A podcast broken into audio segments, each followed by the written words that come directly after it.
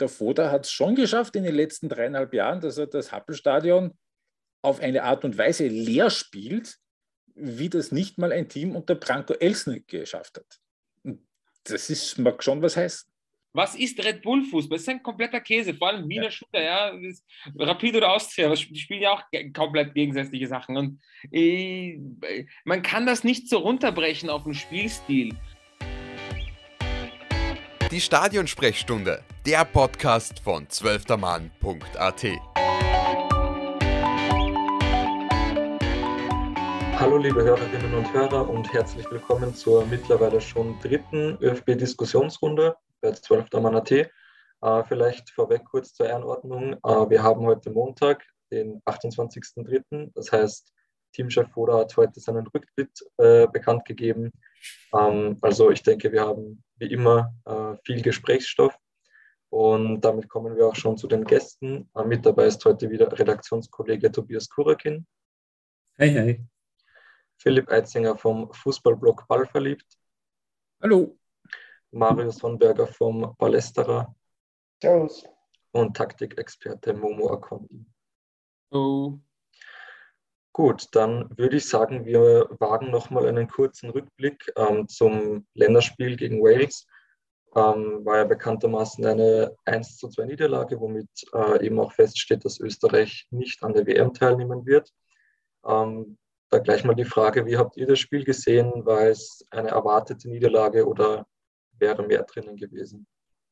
Am Ende war es genau das Spiel, das man erwarten hat können. Ne? Also äh, die Waliser sind keine Idioten, ähm, haben gewusst, wie sie Österreich beikommen können. Österreich hat dann den Ball eben gehabt, war alles relativ viel Ballbesitz, wenig Idee, also eh wie immer.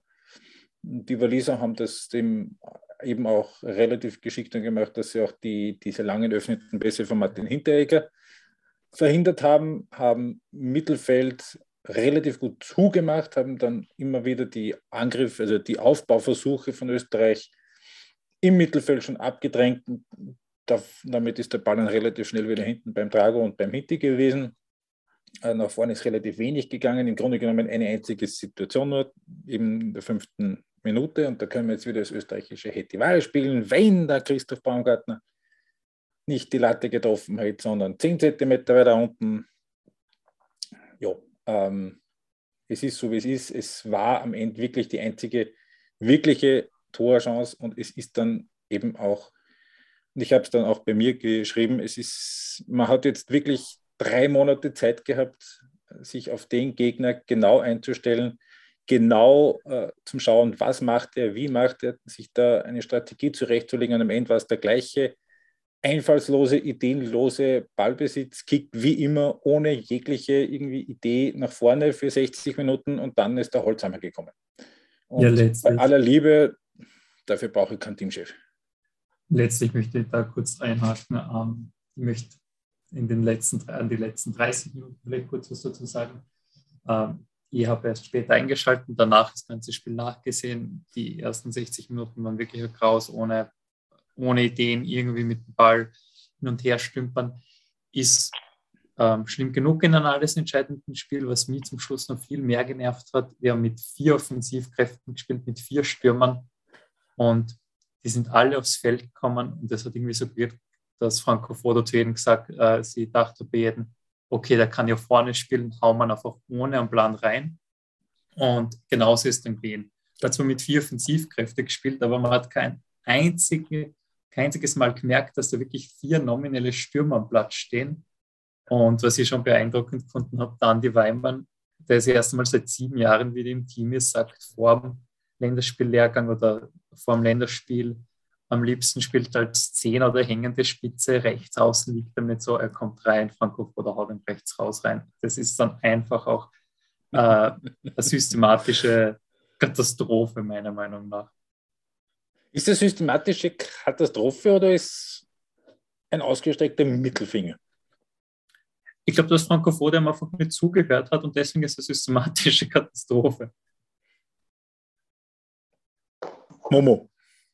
Also ich bin ganz ehrlich mit euch, ich habe jetzt an und für sich auch ähm, dem Georg Sander von 90 Minuten vorm Match abgesagt gehabt, weil ich äh, ihm gesagt habe, ich weigere mich, weitere Spiele unter Franco Foda anzuschauen, weil es wirklich seit, na, es ist ja, es ist ja, ich meine es ja ernst, ich habe auch nicht irgendwie versucht, so zynisch zu sein, aber ich setze mich da im Podcast oder in Diskussionsrunden hin und erzähle jedes Mal den gleichen Topfen und ich denke mir halt, jeder, der mir zuhört, müsste sich halt denken, Alter, das ist halt irgendwann einmal immer dasselbe.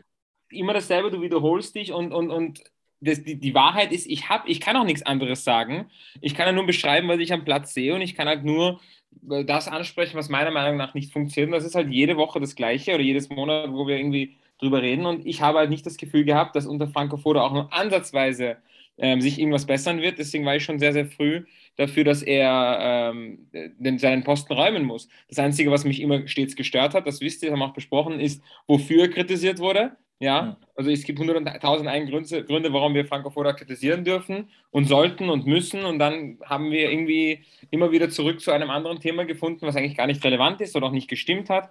Aber im Endeffekt war das Spiel und ich habe mir dann tatsächlich die letzte halbe Stunde angeschaut, weil ich äh, im Gruppenzwang erlegen bin. Ähm, und die letzte halbe Stunde war halt wirklich ein absoluter Graus. Ich meine, ich, ich, ich versuche das nur wieder äh, aufzugreifen, was du sagst, Tobias. Ich meine, vier Stürmer alleine, vier nominelle Stürmer alleine da irgendwie vorne reinzusetzen, ähm, ist für mich quasi eh schon das Rezept dafür, dass du planlos auf die Brechstange nehmen musst, weil da quasi überhaupt keine Strukturen mehr waren, die irgendwie dafür sorgen könnten, dass man irgendwie diesen Block knacken kann.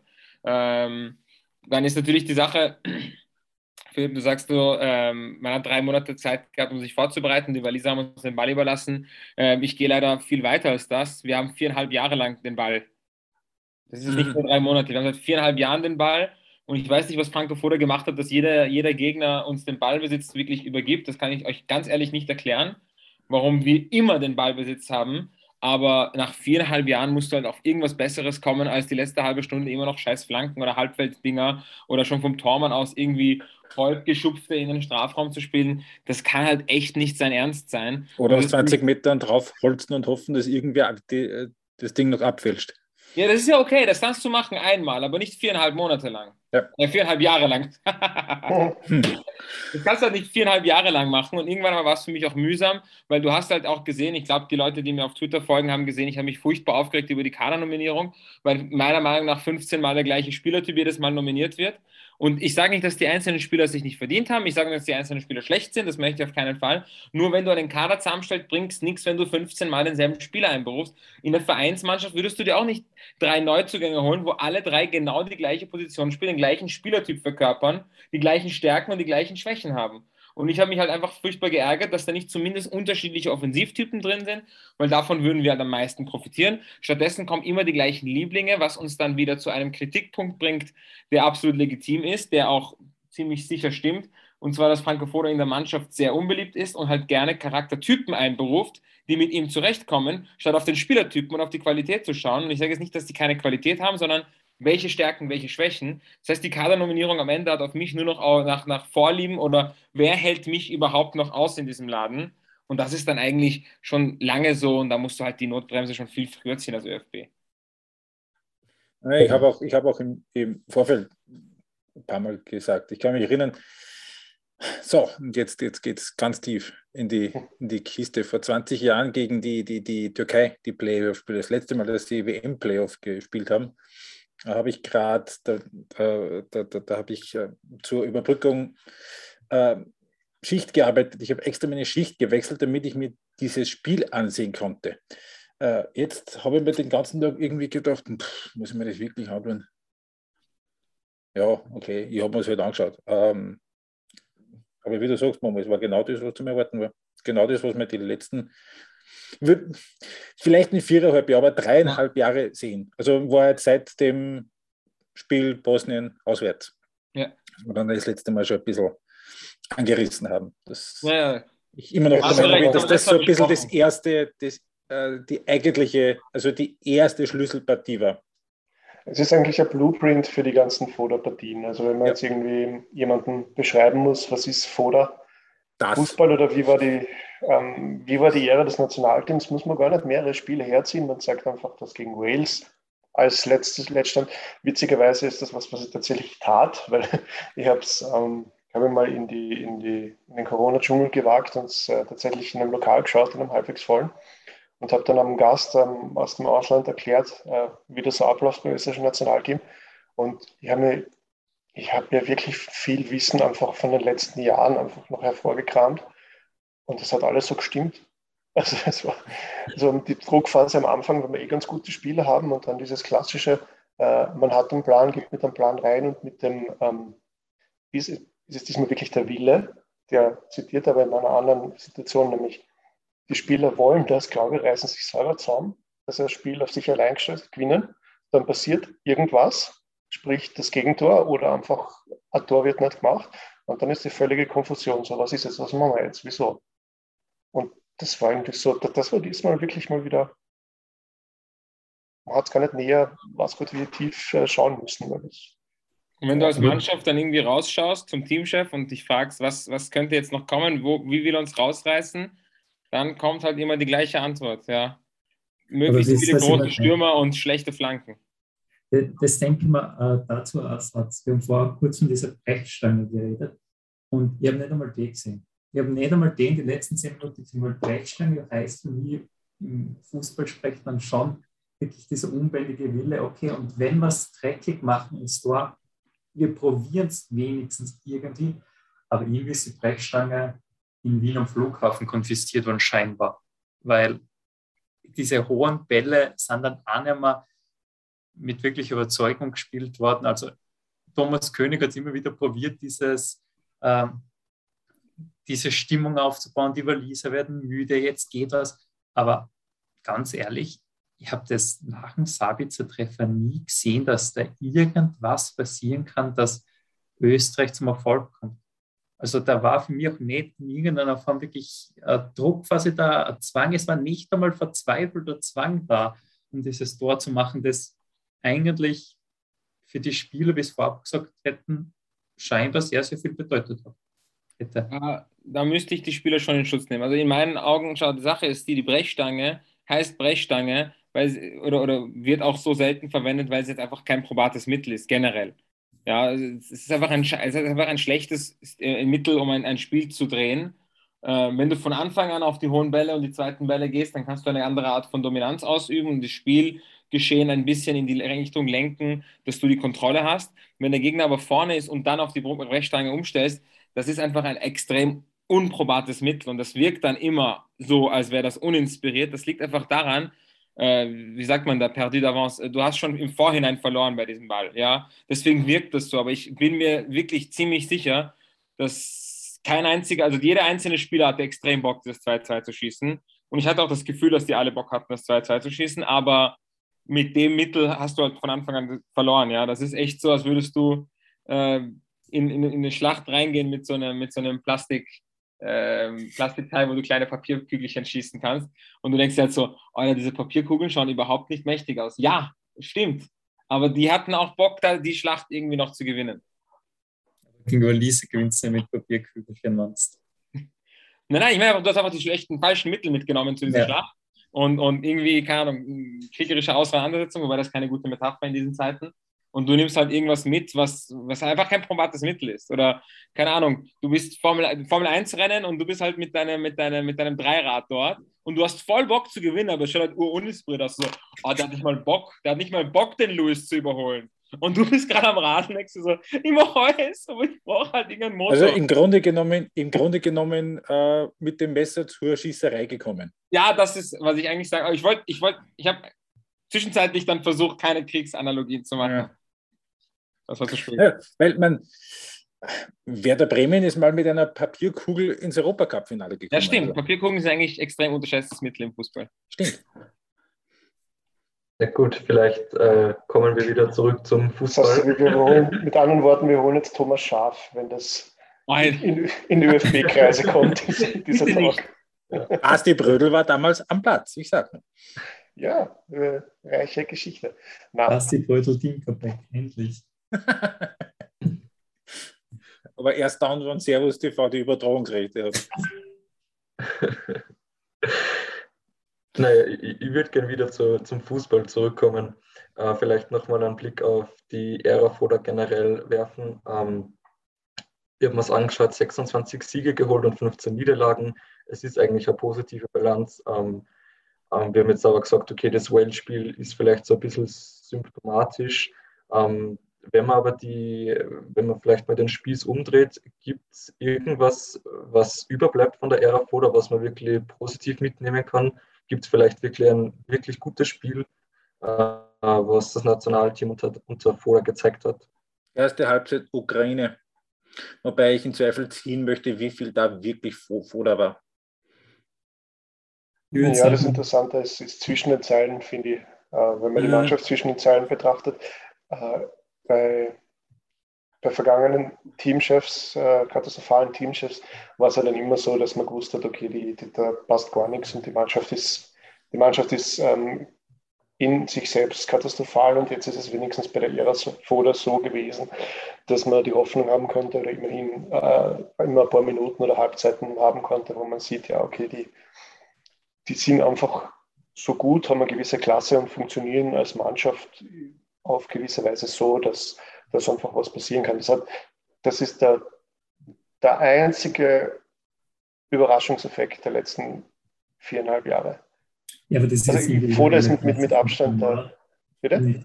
Das ist die individuelle Klasse von den einzelnen Spielern und jetzt nicht Frankfurt am Aufgemeint. Nein, schon, aber ich meine, die kannst du ja, die kannst du ja zerstören. Also offensichtlich hat die Teamchemie und die, das Gefüge so weit gepasst, dass man gesehen hat, okay, die, die können miteinander und sie können von alleine spielen.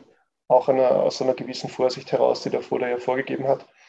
Aber insgesamt ähm, ist, also sogar darin ist es einfach un, die unüberraschendste Teamchefs-Ära ever, weil wenn man sich ähm, Konstantini anschaut oder Krankel, das waren immer, da gab es ja immer so Momente, wo man sich denkt, um Gottes Willen, es geht noch schlimmer, es geht noch schlimmer. Und dann wieder so, okay, hoffentlich ist es bald vorbei. Und bei Foda ist halt exakt das, diese dröge Natur, die man ihm vorwirft, das ist, genauso ist es gekommen. Einfach, es ist, noch nie hat der Teamchef so gut zu einer Ära gepasst. Ja. Beim, Krank, beim Krankel hast du halt immer gefragt vor einem Länderspieltermin, wen beruft er denn jetzt wieder ein? Richtig. Beim Konstantini hast du immer gefragt, wen schmeißt er jetzt wieder aus? Und jetzt hast du halt, das ist eben so ein bisschen das, die Parallelität äh, von Marcel Koller zum Franco Foda. Du hast immer gewusst, was kommt. Du hast beim Marcel Koller gewusst, du kannst dir auf das Spiel freuen. Das wird cool. Ähm, du kannst dir auf die Mannschaft bis zu einem gewissen Grad verlassen, dass da was Ordentliches rauskommt. Zumindest bis 2016. Beim Foda hast du ah, genau gewusst, was kommt. Und du hast die auf jedes Spiel wieder nicht gefreut und hast bei jedem Spiel wieder, muss das sein. Aber du hast zumindest gewusst, was kommt. Ähm, Beziehungsweise du wusstest auch, wen Koller einberufen wird. Und da waren wir auch dann irgendwann frustriert, aber es war ja. auch immer recht ähnlich der gleiche Kader. Genau. Und vor allem, ich meine, das Ding beim, beim Koller war ja, das hat eben bis also die ersten vier Jahre super funktioniert und dann ist er halt an die Grenzen gestoßen und hat dann eben auch keine Idee gehabt, wie man das Ganze dann weiterentwickelt. Ähm, und wenn schon äh, wir über die, die, die, die, die Zeit, jetzt die letzten viereinhalb Jahre, was Gutes sagen wollen, dann, dass wir jetzt zumindest darüber dis diskutieren können, ähm, dass die Idee vom Fußball, vom Teamchef, ob die zur Mannschaft passt oder nicht. Aber wir sind uns zumindest, und das ist schon mal der Fortschritt gegenüber der Zeit Krank und Konstantini, einig, dass es zumindest eine Idee vom Fußball ist.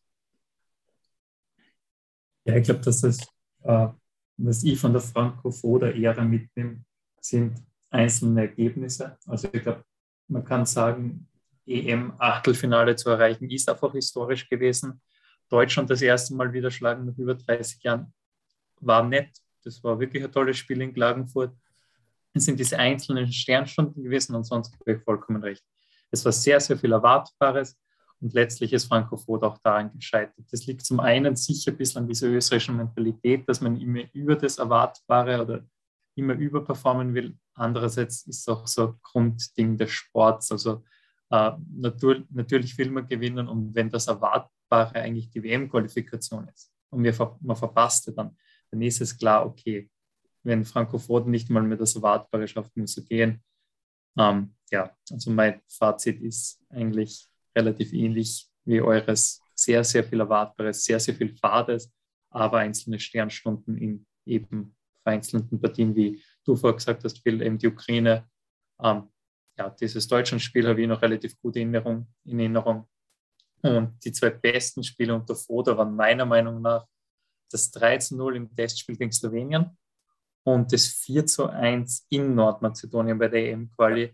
Aber es sagt, glaube ich, schon relativ viel aus, wenn man die besten Spiele gegen solche Gegner abliefert.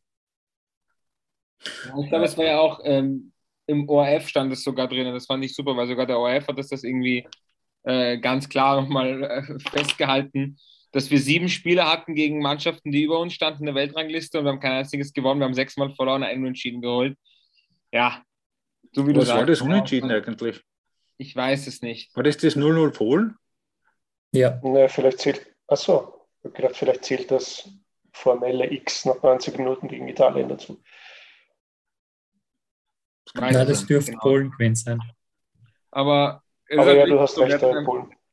Wir hatten ein paar gute Spiele, wir hatten ein paar gute Ergebnisse, aber es war im Endeffekt immer gegen Mannschaften, ähm, die halt uns unterlegen waren. Jetzt nach, sage ich mal, was so, so Subjektives wie die FIFA-Weltrangliste. Äh, was ich Positives mitnehme derzeit, wenn ich jetzt einfach heute äh, darauf zurückblicke, ist, ich habe das Gefühl, dass noch viel mehr äh, Awareness, äh, jetzt also mhm. Aufmerksamkeit gekommen ist auf den ÖFB, auf die, auf die, auf die Unzulänglichkeiten, äh, auf die internen Strukturen, dass man sich auch wirklich keinen Blatt mehr vor den Mund nimmt und dass dann die internen Querellen und auch, auch die, die, die Inkompetenzen und alles, was irgendwie, wie ich sage nochmal, Unzulänglichkeiten ähm, ähm, viel mehr Mainstream, also wirklich, wirklich ja. auch, auch äh, bei, bei, bei, beim, beim allgemeinen Fußballfan angekommen sind und dass es dann einfach viel, viel schwieriger sein wird, dieses Mal für den ÖFB, sich hinter schlechten Entscheidungsträgern, hinter schlechten Entscheidungen zu verstecken, weil ich habe das Gefühl, ähm, ja, es gibt so viele Leute, die sich zu Wort gemeldet haben und alle schlagen in die gleiche Kerbe. Sogar der ORF hat das einen Artikel gepostet, wo er gemeint hat, dass da quasi intern die Strukturen eine Katastrophe sind und dass man am Ende eh wieder äh, inkompetente Landesfürsten über irgendwelche Sachen entscheiden lässt, die sie nicht, die sie nicht verstehen. Und äh, Marc Janko hat sich zu Wort gemeldet. Dann kam natürlich wieder gleich das, das, das, das beleidigte, der beleidigte Konto vom ÖFB. Äh, was glaubt der Janko eigentlich, wer er ist? Und die, das Feedback war dann auch wieder ganz klar so, Leute, lasst den Janko in Ruhe, hat schon recht. Und das ist etwas, was ich in der Vergangenheit nicht immer so wahrgenommen habe, dass es so eine akzeptierte Meinung ist, zu sagen, dass der ÖFB scheiße aufgestellt ist, weil der ÖFB ist scheiße aufgestellt. Fakt. Ich bin mir nur nicht ganz sicher, ob das, ob das wirklich ähm, so weit durchgedrungen ist zu denjenigen, die das dann zum, zum Entscheiden haben oder ob die nicht letzten Endes dann doch einfach das alles wieder aussitzen, so wie sie es 2017 ausgesessen sind, dass sie da wie die, wie die, die letzten Idioten durchs mediale Dorf getrieben worden sind. Sogar vom ORF. Ja, also es ähm, ist schwieriger, aber es ist nicht unmöglich. Es ist, es ist, wie du sagst, nicht unmöglich, dass sie, ich meine, die sind mächtig und die picken halt wirklich mit absolutem Superkleber auf ihren Sesseln, aber ähm, es wird viel schwieriger diesmal und das freut mich persönlich. Aber du hast schon recht, die, die sind mächtig genug, die können das aussitzen ich kann mich, ich kann mich erinnern an eine Konversation, die ich mit dem Johann Gartner gehabt habe damals, äh, war glaube ich sogar 2017. Ja, war 2017, wo er gesagt hat, so sinngemäß, ähm, dass die Haupteinnahmequellen, also eine der Haupteinnahmequellen vom ÖFB einfach die Eintritte sind von den, von den ah, Nationalspielen. So, und wenn dann, wie es im letzten Jahr am Kolo so war, dass einfach die Stadien nur mehr halb voll sind, dann, dann muss man sich als, als de facto Aufsichtsrat, äh, der sich das Präsidium ja versteht, dann auch re reagieren. So, damals waren dann, glaube ich, 26, 27.000 dann drin. Äh, wir reden jetzt äh, unter, unterm Foder davon, dass, dass selbst zu Heimspielen, wo wirklich 30.000 dürfen, keine 2.000 mehr kommen das, äh, wie, das, wie das war gegen, in, in, Klagenfurt gegen Israel und gegen Moldawien. Gut, da ist um nichts mehr gegangen, aber selbst gegen Schottland, was das einzige wirklich kompetitive und tatsächlich auch sportlich wichtige Heimspiel nach der Euro war. Das war das erste Heimspiel nach dem EM-Achtelfinale. Da sind keine 20.000 im Happelstadion. Da dürfen 50 rein. Ähm, das ist dann so der, das Argument, wo man ich dann denkt, naja, vielleicht, äh, wenn sie dann schon auf die Zuschauerzahlen und auf die Einnahmen aus den, aus den äh, Länderspielen schauen, dann ja, also der Foda hat es schon geschafft in den letzten dreieinhalb Jahren, dass er das Happelstadion auf eine Art und Weise leer spielt, wie das nicht mal ein Team unter Branko Elsnik geschafft hat. Das ist, mag schon was heißen. Weil wir es jetzt schon angesprochen haben, ähm, der Zustand des ÖFB ähm, nicht so gut, kann man sagen, vielleicht eine Diskussion, die da auch in den letzten Tagen ähm, das Ganze ein bisschen bestätigt hat, war diese Diskussion um die zwei Spielergruppen im Nationalteam, diese Red Bull-Gruppe und das Wiener Eck. Ähm, was ich spannend fand, dass äh, der Präsident Gerhard Milletich im, im Interview mit den Salzburger Nachrichten dann auch noch in dieselbe Kerbe geschlagen ist obwohl ja zum Beispiel schon Konrad Leimer und Stefan Leiner sich eigentlich dagegen ausgesprochen haben. Ähm, ja, da wäre meine Frage, wie habt ihr die Diskussion wahrgenommen und hat man da eigentlich ein Fass aufgemacht, was man gar nicht hätte aufmachen müssen? Ich finde das, mein Gott, jetzt ist Jetzt wird wieder sämtliche Diskussion der letzten Jahre irgendwie nachgeholt. Jetzt kommt man drauf, dass es eben in Österreich nicht nur den Red Bull-Stil gibt und die, zuerst war alles, ja, wir müssen so sein wie Red Bull. Dann sind nur darauf kommen, dass andere erfolgreiche Mannschaften nicht wie Red Bull sind, aber eben doch wesentliche Elemente der Red Bull-Schule verkörpert hat, beziehungsweise ist Red Bull selber jetzt nicht mehr das Red Bull von vor vier Jahren. Und jetzt müssen kommen wir darauf, ja, vielleicht gibt es da doch noch eine zweite Schule. Und äh, Peter Schöttl vermutet, das wird daran liegen, dass er halt, ähm, dass das halt äh, Rapid sehr zu gelegen kommt und da der Austria und anderen österreichischen Vereinen zu sagen, dass es ja etwas anderes Eigenständiges gibt. Aber ich finde diese, diese Etikettierung eigentlich furchtbar lähmend und da macht man sich nur neue Hürden, die man dann über, ähm, überklimmen muss, weil man jetzt erst wieder vor der Frage steht, ja, hm, na wie jetzt? Red Bull, ist, hm, ist man jetzt pro Red Bull, ist man jetzt pro Wiener Schule? Definieren wir mal, reden wir mal drüber, was das eigentlich ist. Zack, und schon verschleppt sich ins, ins Unendliche. Also ich für meinen Teil bin jetzt nicht so begeistert von dieser scheinbaren Dichotomie, aber gut, man wird sehen, ja, vielleicht stimmt es ja. Die es ja dann in dem Sinn auch nicht wirklich gibt, weil ich meine, ähm, auch bei Spanien spielen nicht alle Spieler bei Vereinen, die den Barcelona-Stil spiel, den Barcelona-Stil spielen. Man, Cesar Spilicueta spielt bei Chelsea, die sind jetzt, das ist jetzt ein anderer, ein völlig anderer Stil, aber das sind Spieler, die sind nicht blöd und die können mehr als nur das eine also in der Regel hoffe ich doch, dass sie mehr können als nur das eine Ding, was sie bei ihrem jeweiligen Verein spielen. Und wenn du nicht gerade Valery Lobanowski spielst und einfach die komplette Mannschaft von Dynamo Kiew äh, als Sowjetteam dann zur WM bringst, stehst jeder Nationaltrainer auf der ganzen Welt genau vor diesem Thema, dass du einfach Spieler unter einen Hut bring, bringen musst, die in ihren Vereinen überall was Unterschiedliches spielen. Das, das ist das Wesen eines Teamtrainers. Und das äh, eröffnet ja auch Möglichkeiten, dass du jemanden, der ähm, im Verein vielleicht eine Spielweise, ähm, einer Spielweise sich unterordnen muss, dass der dann halt beim Nationalteam äh, einfach eine ähm, bessere Rolle spielen kann in einer vielleicht Rolle, die er früher gespielt hat oder was ihm vielleicht auf einer neuen Position liegen würde, ohne jetzt konkrete Namen zu nennen, aber vollkommene Zustimmung zu euch beiden. Ich finde diese Diskussion auch ein bisschen lächerlich, beziehungsweise finde, das bringt aber ein bisschen, äh, es ist dieses Schuldabschieden wieder. Und wenn du sagst, es gibt diese zwei Strömungen im österreichischen Fußball, äh, dann kannst du dem als Verband dahingehend entgegentreten, dass du sagst, okay, Nationalien beginnen wir bei den Nachwuchsnationalien mit einem österreichischen Spielstil, den wir durchziehen probieren. Äh, also wirklich was, was markant österreichisch ist. Und wenn das dann Pressing ist oder irgendein anderer Stil, ist das vollkommen okay.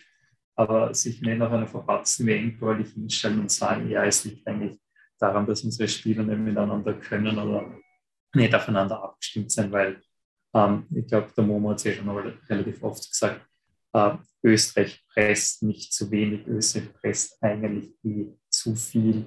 Und wenn man jetzt, jetzt diese großen Niederlagen Österreichs anschaut, ähm, beispielsweise das 0 zu 4 in Wien Dänemark oder das, die zwei ähm, Pleiten in Israel. Das sind ja immer aus solchen Situationen entstanden, wo man wo die Spieler von sich aus probiert haben zu pressen, zu pressen, zu pressen. Und äh, ich habe mir dann vor, kurz vorher auch gerade nochmal die Aufstellung von den Partien angeschaut.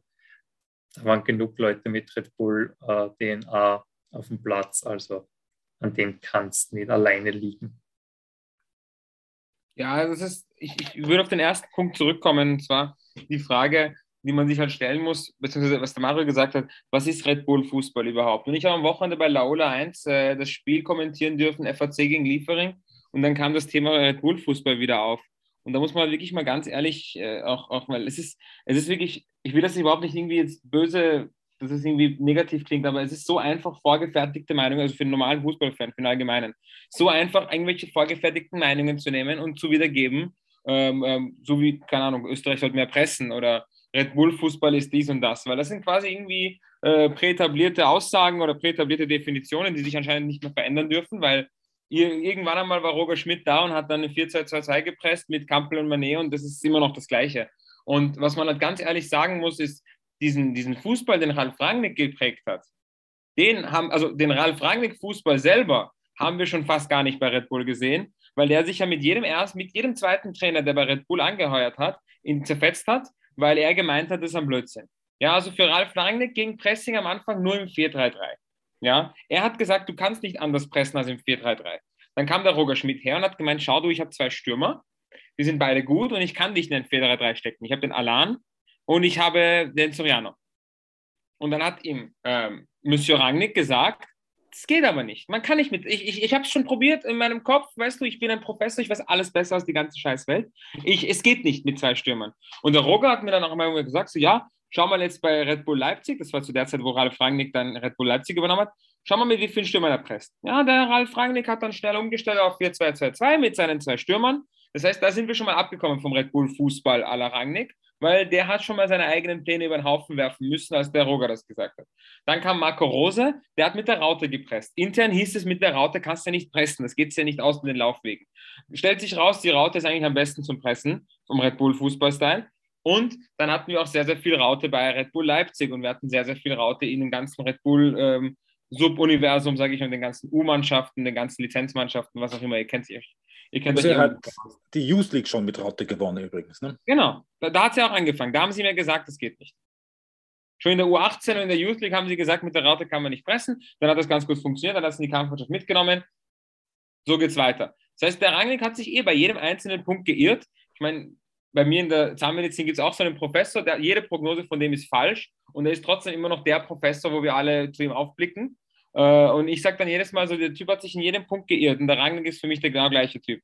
Der, ist, der wird immer noch hochstilisiert als der Papa des, des Pressings, hat aber jede einzelne Entwicklung im Fußball falsch erkannt. Dann hast du eben mit, mit, mit, mit, Rose schon und jetzt nochmal mit dem Jeißle äh, Spieler, äh, äh, Trainertypen, die erkannt haben, dass man eben nicht nur den Ball vorpuffen kann und raufpressen kann äh, und haben das Ballbesitzspiel massiv ausgebaut und komplett geändert. Etwas, was dem Ralf Rangnick so ein Dorn im Auge war. Da gab es Präsentationen intern, wo er gesagt hat, wenn du länger als sieben Sekunden den Ball hast, kannst du gar kein Tor schießen, was auch eine sehr weit hergeholte Aussage ist. Das heißt, für, für einen Rangnick war es noch ein Dorn im Auge, dass du den Ball hast. So, jetzt ist die Frage, welchen Red Bull Fußball meint ihr? Wenn ich, wenn ich mit Fußballfan rede. Meinst du Rangnick? Meinst du Roger? Meinst du Rose? Meinst du dann Marsch, was 15 Rückschritte in alle Richtungen war, weil Marsch ein sehr schlechter Trainer ist, was das angeht, was diese einzelnen Punkte im Ballbesitz angeht? Oder meinst du jetzt Jeißle, was für mich noch einmal eine neue Stufe ist? Weil ähm, der liebe Jesse Marsh, so gern wie ihn haben, so sympathisch er ist, der ist bei Red Bull Leipzig mit, mit, mit Karacho in die Wand gefahren und der Willi Orban hat sich hingestellt und hat gemeint, jetzt haben wir endlich mal diese paar Monate verschwendete Zeit hinter uns gelassen, wo wir jeden Scheißball nach vorne gepufft haben und null Plan im Ballbesitz hatten. Das war dann wieder ein bisschen mehr alte Schule, Jesse Marsh, sehr beliebt im Red Bull-Universum, weil er so richtig oldschool Red Bull war. Und jetzt ist die Frage, du willst mehr Red Bull-Fußball was bedeutet das? Was, was ist Red Bull Fußball? Möchtest du einen wie den Jeißle haben? Das ist für mich voll, voll okay, ist am Zahn der Zeit. Aufhauser genauso. Aufhauser hat auch sehr, sehr viele Elemente reingebracht. Aber ihr müsst euch bewusst sein, dass diese Leute, als sie angefangen haben, gar nicht mal so beliebt waren intern bei Red Bull, weil die sektenartig ihre alten religiösen äh, Mantra-Sachen durch, durchgekaut haben, die aber wiederum, ich muss dir vorstellen, das ist eine Bibel, aber die Bibel wird jede, alle zwei Jahre neu aufgenommen, weil die alte Bibel von Rangnick ist nicht mehr aktuell und das, das kann ich noch einen, einen, einen letzten raushauen. was der Rangnick macht, wenn er alleine da ist, kann, kann man jede Woche in der Premier League sehen, ist auch super. Echt stark. Eigentlich hast du damit, glaube ich, die Bibel beschrieben, faktisch. Ja, nein, aber nein, eben nicht. Ich habe gedacht, so ist die, Bibel, ich denke, die Geschichte Bibel, der Bibel einfach. Aber ich denke mir, die Bibel oder, oder quasi ein religiöses Buch, das wird quasi nie geupdatet. Ja, sicherlich. Und, und die Red Bull-Leute updaten das jedes Jahr und machen aber so, als ob es immer schon so gewesen wäre. Und ich denke mir so, nein, nein, du hast letztes Jahr was ganz anderes gesagt. Und, und jetzt denkst du so, ich, wir haben es vergessen oder wir, wir wissen noch ganz genau, was letztes Jahr war. Ist nicht so lange her. Ja, aber schau, wir hatten sogar das Evangelium nach Marco Rose und jetzt das Evangelium nach Matthias Jeißle. Das passt ähnlich. sogar von den Namen her. Also Evangelium nach Markus und dann Matthäus. Genau. Nur dazwischen. Und der, äh, und der Jesse war dann der Johann. Jetzt brauchen wir dann nur noch Lukas. Ja, Lucien äh, Favre, der da wird zu haben. Aber das ist nämlich so ein Punkt. Was ist Red Bull Fußball? Das ist ein kompletter Käse, vor allem Wiener ja. Shooter, ja. Rapid oder Austria, die spielen ja auch komplett gegensätzliche Sachen. Und äh, man kann das nicht so runterbrechen auf einen Spielstil. Und keine Ahnung, du hast Cesar Spilicueta angesprochen. Jede Mannschaft von Thomas Tuchel spielt einen ganz anderen Fußball, finde ich. Mainz war ganz anders als Dortmund, Dortmund war ganz anders als Paris, Paris spielt ganz anders als Chelsea. Das ist halt so. Du musst halt nur ungefähr wissen, was du vorhast wie du Tore schießen willst und wie du Tore verhindern willst und welche Spieler. Man, als Nationaltrainer hast du natürlich die, die Möglichkeit, deine Spieler selber zusammenzustellen. Mehr als ein Clubtrainer, klar. Und da musst du halt einfach nur, das ist natürlich abgedroschen, weil das haben, haben jetzt alle äh, Zeitungsartikel sagen das Gleiche. Der ÖFB muss erstmal wissen, wie er spielen will. Ist aber so. Wie wollen wir spielen? Wie wollen wir, wie wollen wir ein Tor schießen? Und Franco Fodas Antwort war so individuelle Qualität und dann hoffentlich mal die letzte halbe Stunde ein Gregorisch Stirn treffen. Ja. Ist so. ich sagen. so, und dann, aber, aber, aber, dann sind wir dann ja auch eigentlich gleich in dem, ähm, wie wollen wir denn spielen? Das ist eine exzellente Frage. Ich habe schon gehofft, dass die Frage nicht kommt, aber da habe ich mir gedacht, verdammt, ich bin als Experte eingeladen. Natürlich ja, es ist die Frage, ja, im Nationalmannschaftskontext, zeig mir eine Mannschaft, die da irgendwie Vollgas nur aufs Pressing setzen kann, so wie manche Red Bull-Äran, sage ich mal, die halt null im Ballbesitz irgendwas geplant hatten, sondern nur über, die, über dieses konstante Ballverlust, Ballgewinn, Ballverlust, Ballgewinn gegangen sind. Ich kann mir nicht bei besten Willen nicht vorstellen, dass es im Nationalmannschaftskontext funktionieren kann. Ich bin 100% überzeugt, dass es nicht funktionieren kann. Das heißt, du brauchst schon, wenn du deine Red Bull Spieler Garde einbauen willst, brauchst du dann schon einen Typen Richtung Rose Jeißler, vom Spieler, vom, vom Trainertyp. Es es funktioniert bis zu einem gewissen Grad, weil genau das dann ja am Ende die Mauer war, an die der Koller dann gestoßen ist. Ne? Ja, aber Marcel Koller hatte schon auch viele gute Ballbesitzlösungen. Das war nicht immer das gleiche ja. im Ballbesitz, aber auch sehr pressinglastig, ja. Mhm. Und, und auch sehr, sehr viel auf die Abläufe im Pressing. Das haben die Spieler auch gemeint, dass sie sehr, sehr oft Pressingabläufe nur gemacht haben, dass das schon irgendwann langweilig wurde, weil sie noch nicht, weil die Spieler nicht vielleicht Red Bull-Sekten Indoktrination gewohnt waren. Das waren noch Im, Übrigen, Im Übrigen, Marcel Koll ist im Herbst 11 äh, Teamchef geworden.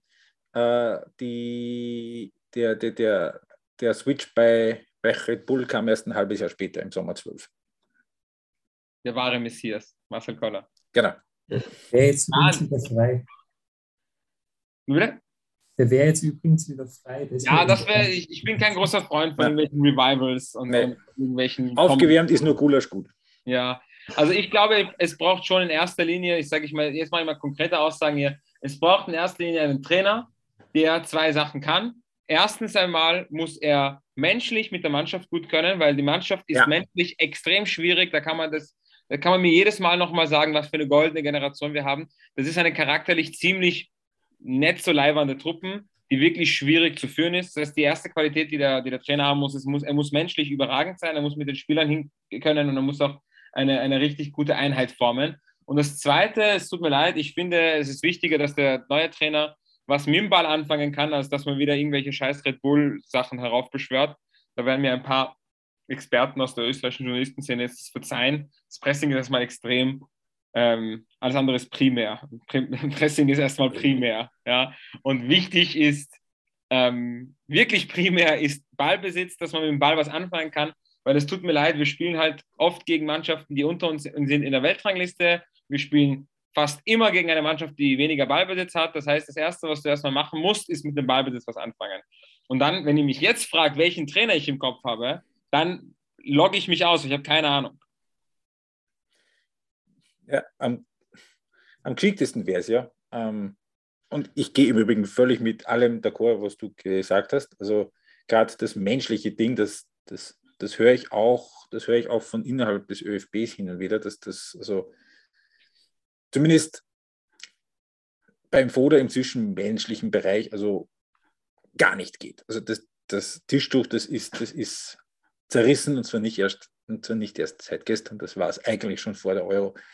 Ähm, also völlig d'accord, du brauchst einen, der, du brauchst, in solchen Situationen haben die beim DFB dann immer den Horst Rubesch reingestellt, mal so ein bisschen der nordische Seelenstreichler, der irgendwie mit allen kann und der halt praktischerweise dann fachlich auch noch ein bisschen was drauf hat. Ich gehe auch völlig mit dir d'accord, es braucht Lösungen im Ballbesitz, weil, und zwar Lösungen im Ballbesitz, die über Martin Hinteregger, puff den Ball nach vorne hinausgehen. Ähm, und ich hätte es nicht ganz ungern gesehen, wenn das am Ende ähm, ein Trainer wird, den wir nicht, vielleicht nicht nur nicht auf der Rechnung haben, sondern vielleicht, den wir vielleicht nicht mal kennen. Äh, und ich hätte auch kein Problem damit, wenn es irgendwie so eine Doppelspitzenlösung wäre, dass einer halt für das Zwischenmenschliche dann zuständig ist und der andere dann für das Fachliche. Why not? Man, natürlich, also der ÖFB wird sagen, das können wir uns nicht leisten, wenn nur 1500 Leute zu den, zu, zu den Spielen kommen, aber ich meine, ist denn da schuld dran? Ja, die Frage ist dann wieder, wenn du einen Trainer vorschlägst, den niemand kennt, äh, was, was, was, wie, wie, wie kann ich für oder gegen den sein, ja, wenn ich den nicht kenne? Das könnte halt auch ein Riesenflop sein. Und was ich mir halt wirklich schwer tue, ist, ich habe jetzt so, so viele Trainerbestellungen mitverfolgt, auch Scouting-Verfahren mitverfolgt. Und es gibt so viele Trainer, wo du denkst, ach, das ist ein guter Fit oder ach, der ist fachlich gut, der müsste das hinkriegen. Und dann klappt es einfach teilweise aus, aus unerklärlichen Gründen so ganz und gar nicht, weil ich tue mir einfach extrem schwer, Trainer vorzuschlagen, aber ich werde es trotzdem machen, ähm, eine Idee, die ich hätte, wäre tatsächlich René Aufhauser. Ja.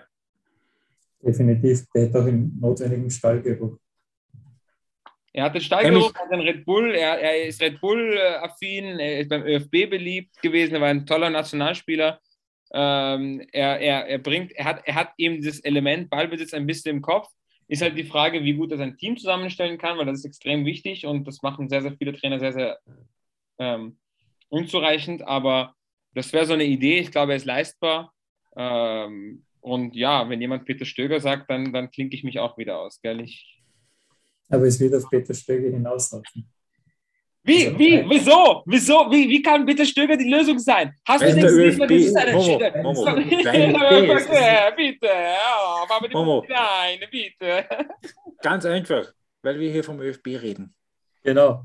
Wir reden jetzt, also ich auch, also es gäbe bessere Lösungen. Ich habe Bo Svensson mal einmal gedacht, das wäre ein total cooler Typ und das wäre ein bisschen der Blick über den Tellerrand, nicht zu Aber Bo war wieder Kann extrem beliebt bei Red Bull, weil er auch nicht so viel im Ballbesitz gemacht hat, wie man es gerne hätte.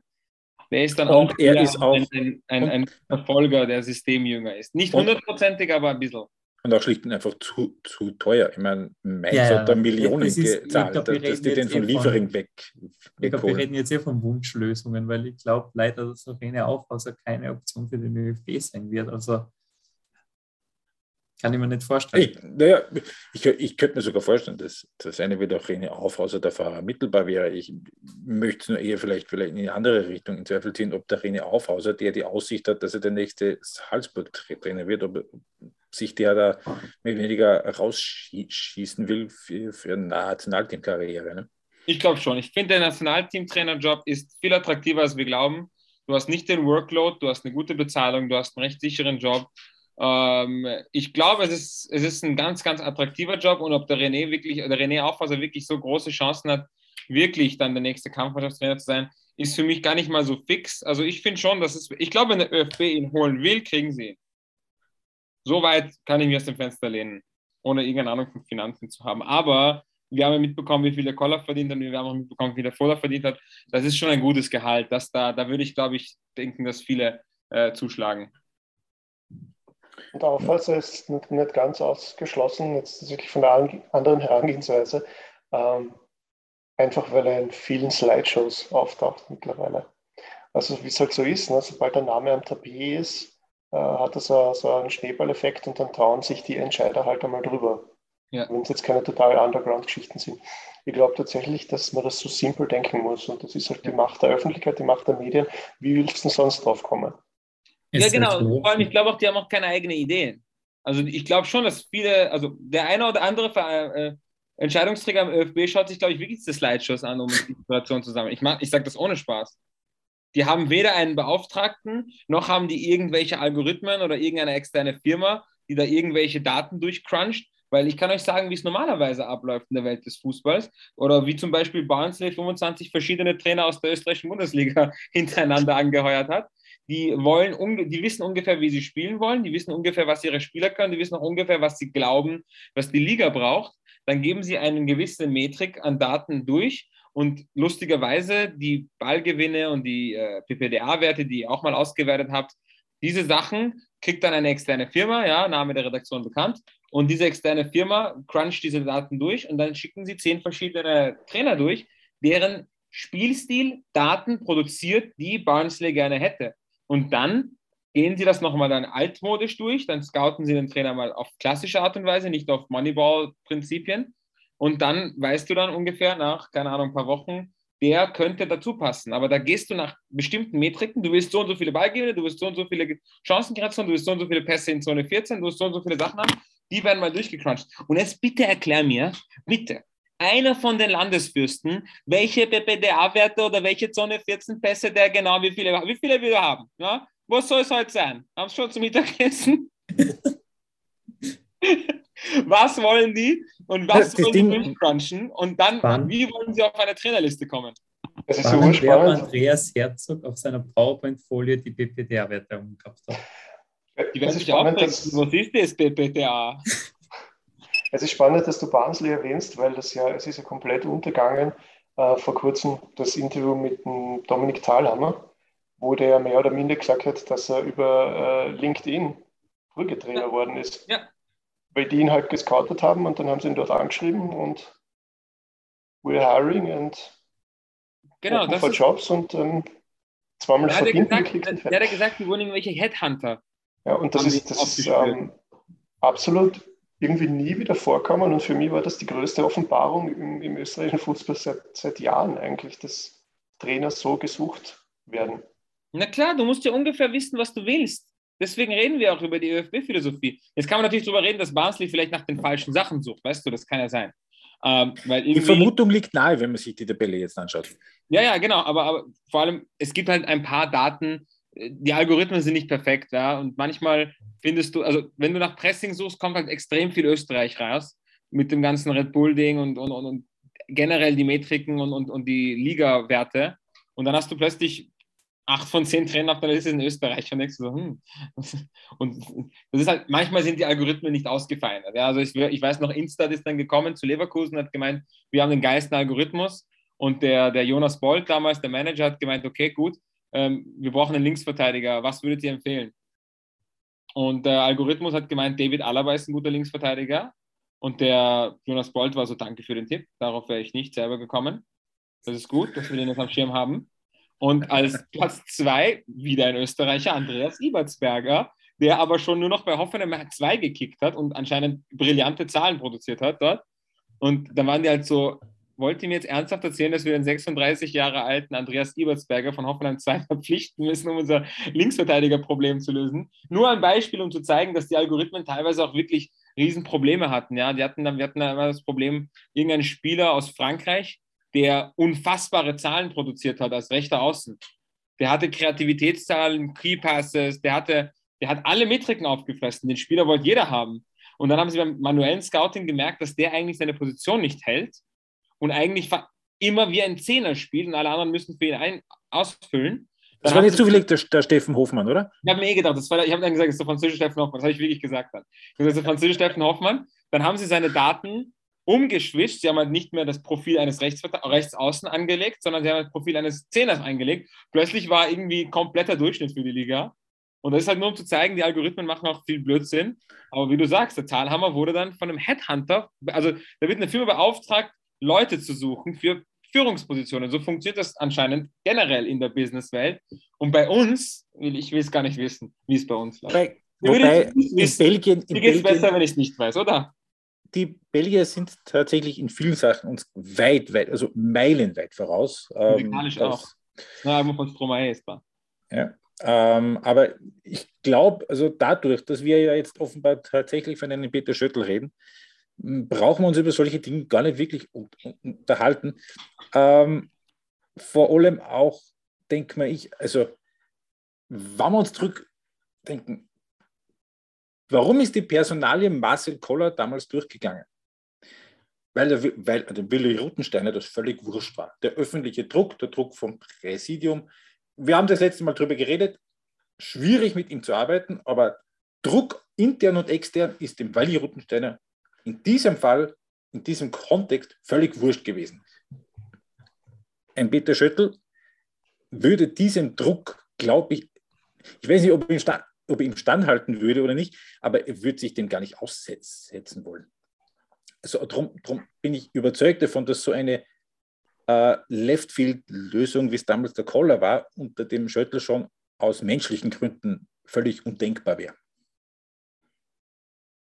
Aber das zeigt wieder diese strukturellen Probleme. Also das fasst eigentlich am besten zusammen. Und das, was der Maurer vorher gesagt hat mit Marco ja.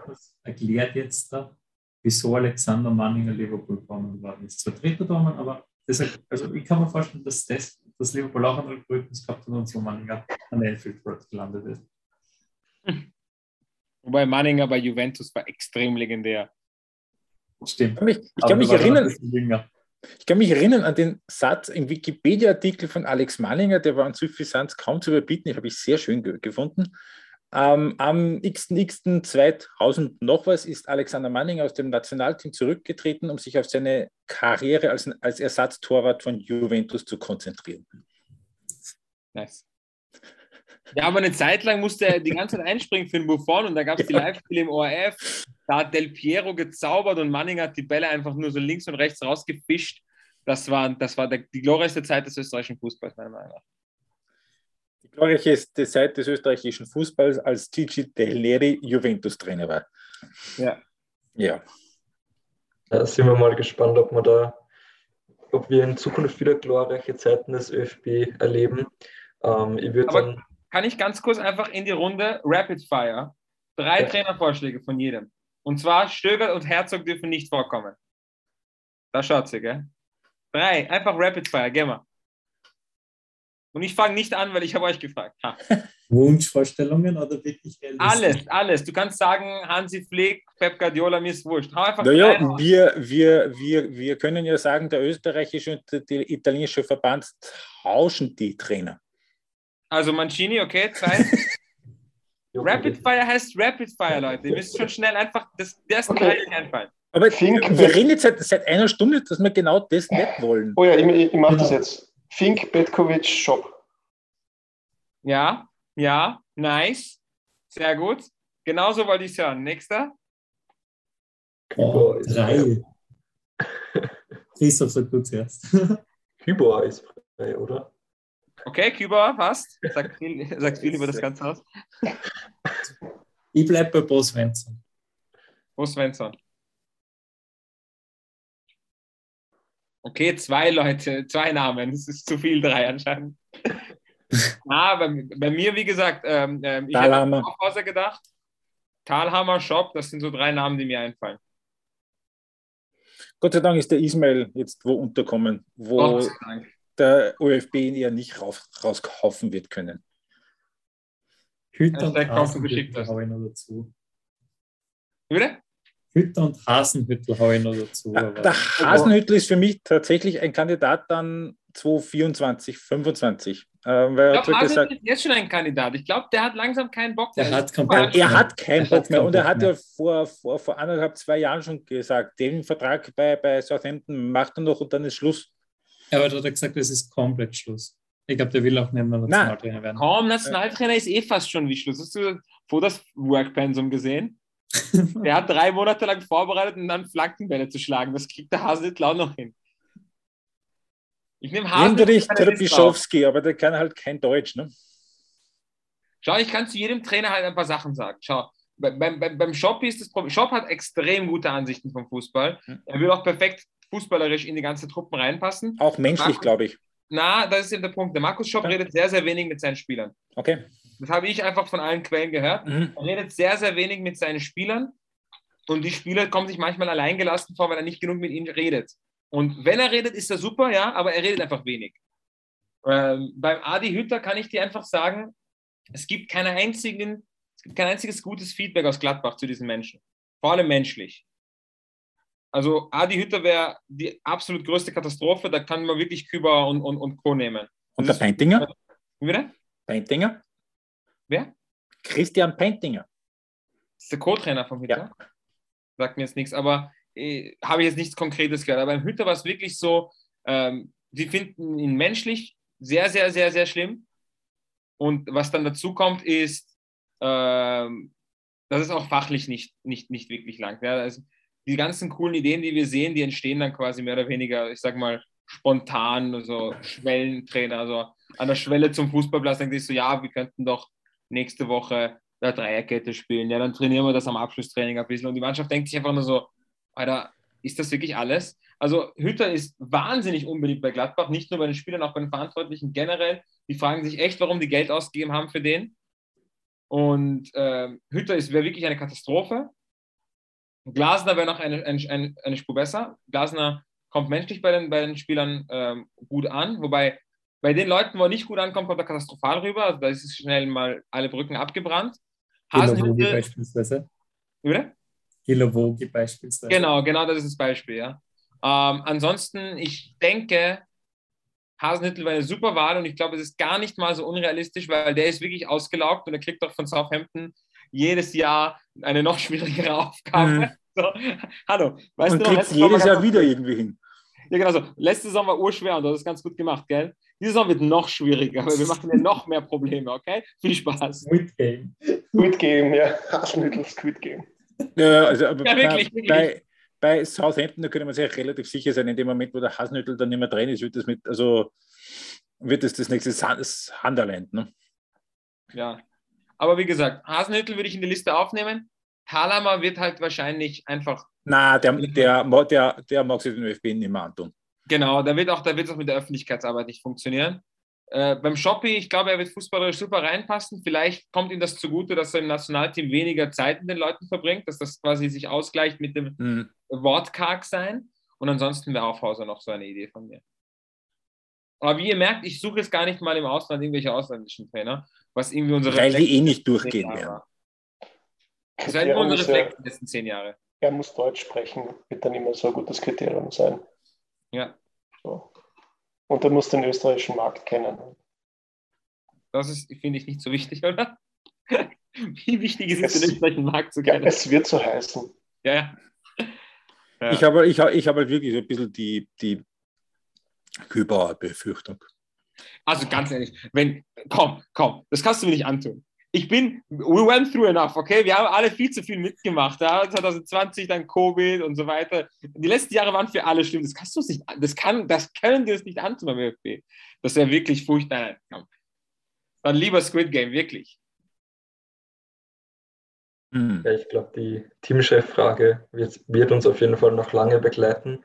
Ähm, ich würde dann gegen Ende noch vielleicht einen kurzen Ausblick machen. Ähm, die nächsten Länderspiele nach dem morgigen Schottland-Spiel finden ja dann erst wieder Anfang Juni statt.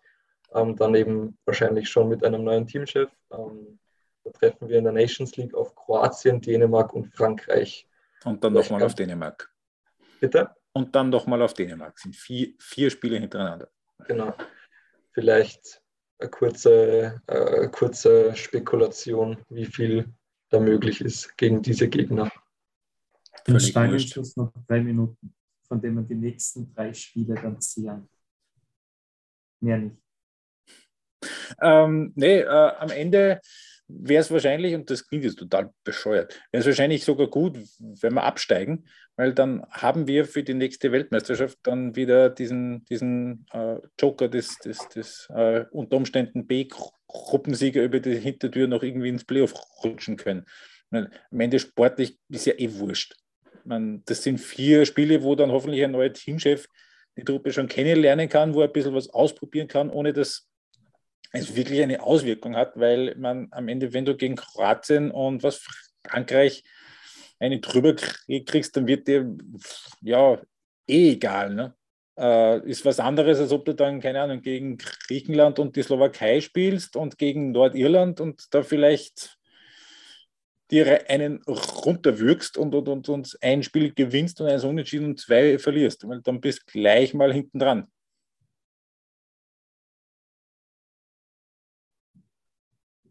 Ja, es ist schade, dass das ähm, äh, eigentlich zwei Jahre zu spät sind, weil als nächstes die Europameisterschaftsqualifikation ansteht und für Europameisterschaft sich zu qualifizieren ist einfach leichter. Und das war beim Koller so ein netter, netter Zyklus. Der wurde eigentlich geholt für die, also man sagt ja, die erste Qualifikation war die WM-Qualifikation und man, man wusste, ja, völlig, äh, also nur Wunder, dass sie zu schaffen wären. Die wirkliche Aufgabe, die er dann gelöst hat, war Long-Term Europameisterschaftsqualifikation. Das heißt, der nächste Teamchef wird da ein, ein längerfristiges Ziel haben müssen, ob das die nächste WM ist, vielleicht ja über die, über die Hintertür, aber dementsprechend glaube ich, es wird eh laufen wie immer. Ne? Jemand wird kommen, die, die Spiele gegen äh, Kroatien oder Frankreich werden irgendwann gar nicht so schlecht gewesen sein. Und dann haben wir wieder ein Jahr lang gute Stimmung. Gut, falls noch, also falls niemand noch etwas hinzufügen möchte. Glauben wir, dass Marko Anautovic die 100 noch macht? Ja. Da steht jetzt bei ja. 97. Ja. Sicher. Und ich glaube, dass der Dragovic die 103 noch macht. Ich hoffe, du hast recht.